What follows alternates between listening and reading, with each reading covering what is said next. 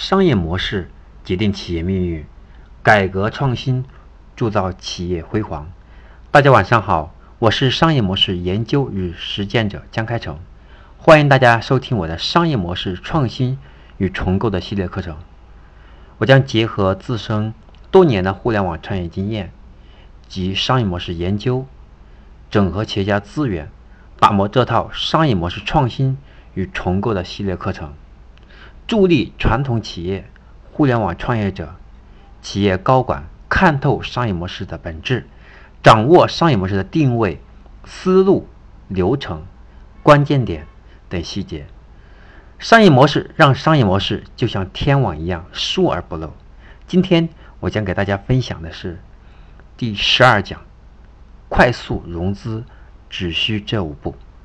融资成为我们现在的商业模式里面非常重要的一步，而融资是否能成功，又决定于我们创业者的背景，以及我们的思路，以及我们清晰的运营的，以及清晰的运营思路，还有我们的准确的市场判断等等。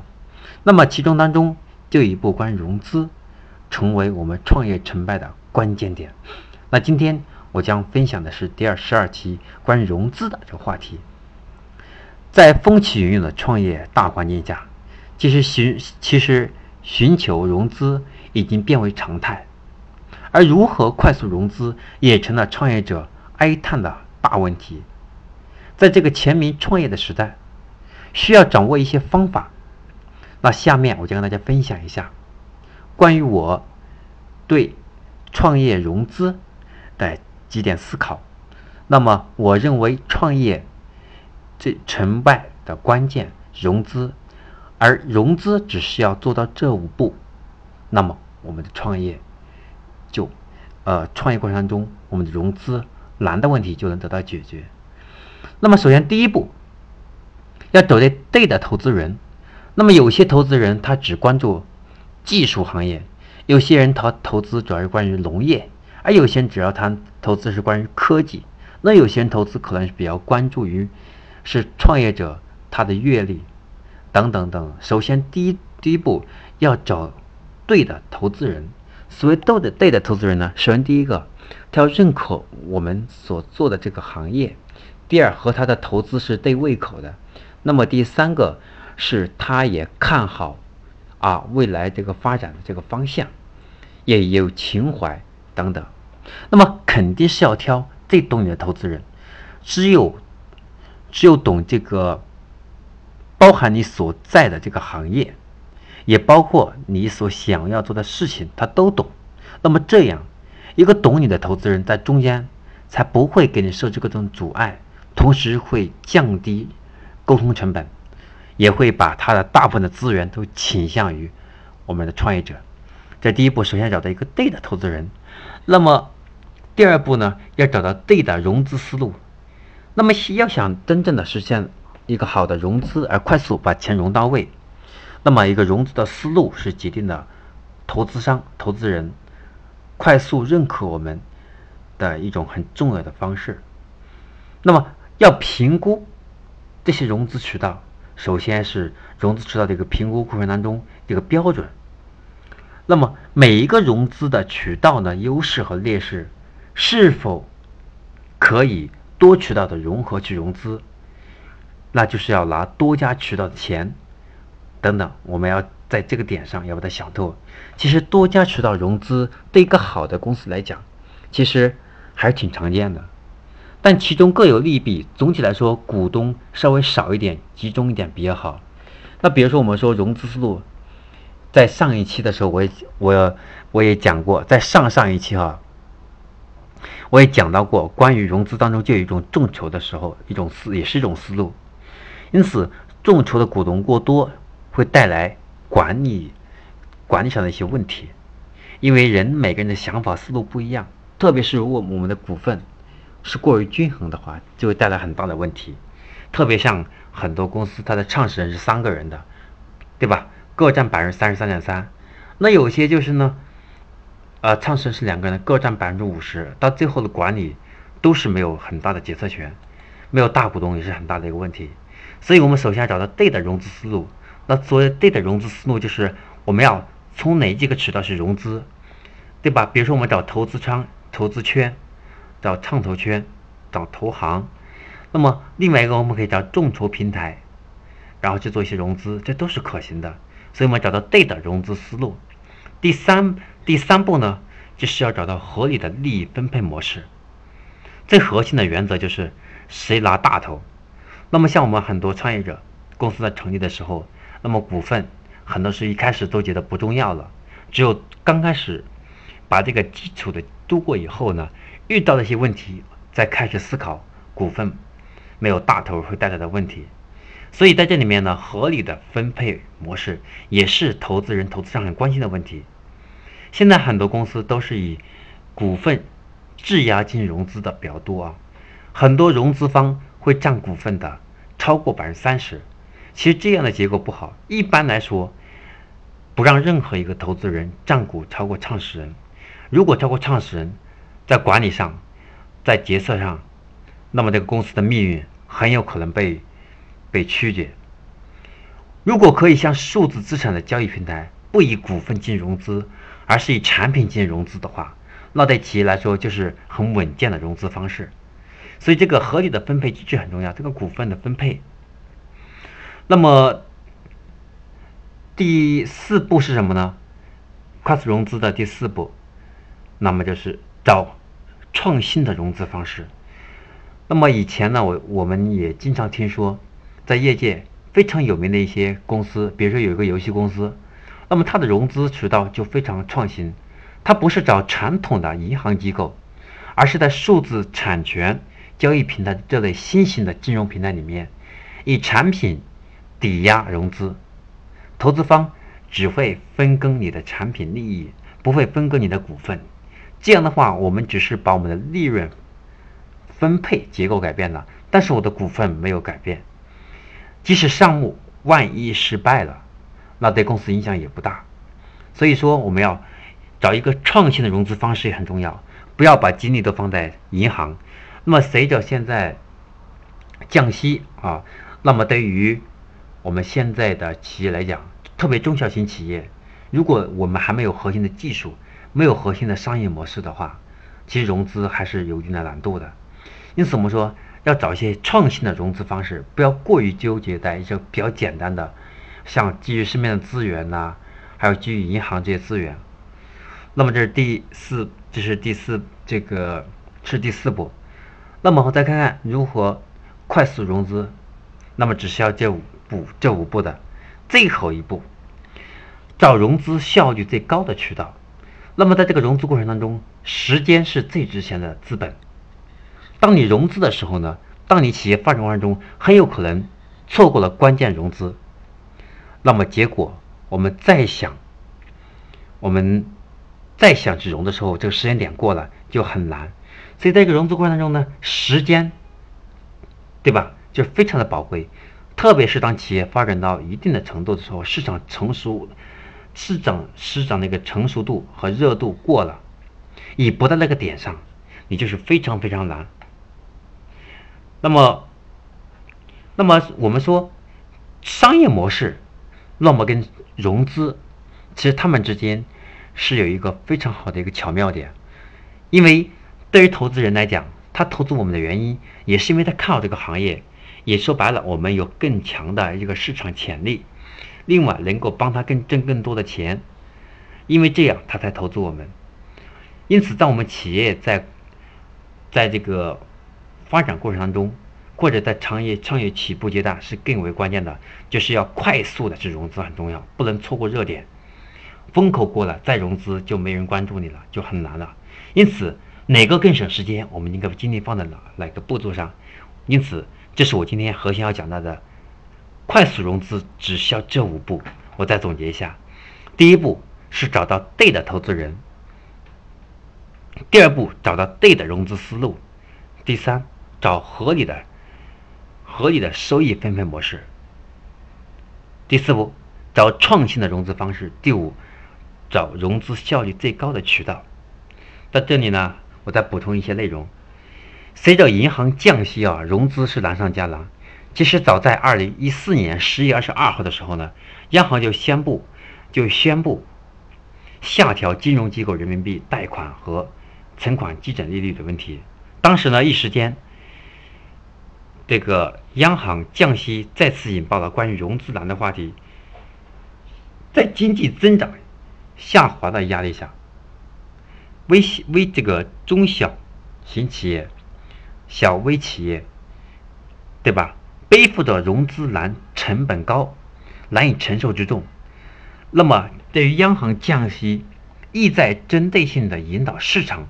利率和社会融资成本，那么缓解融资难的问题呢？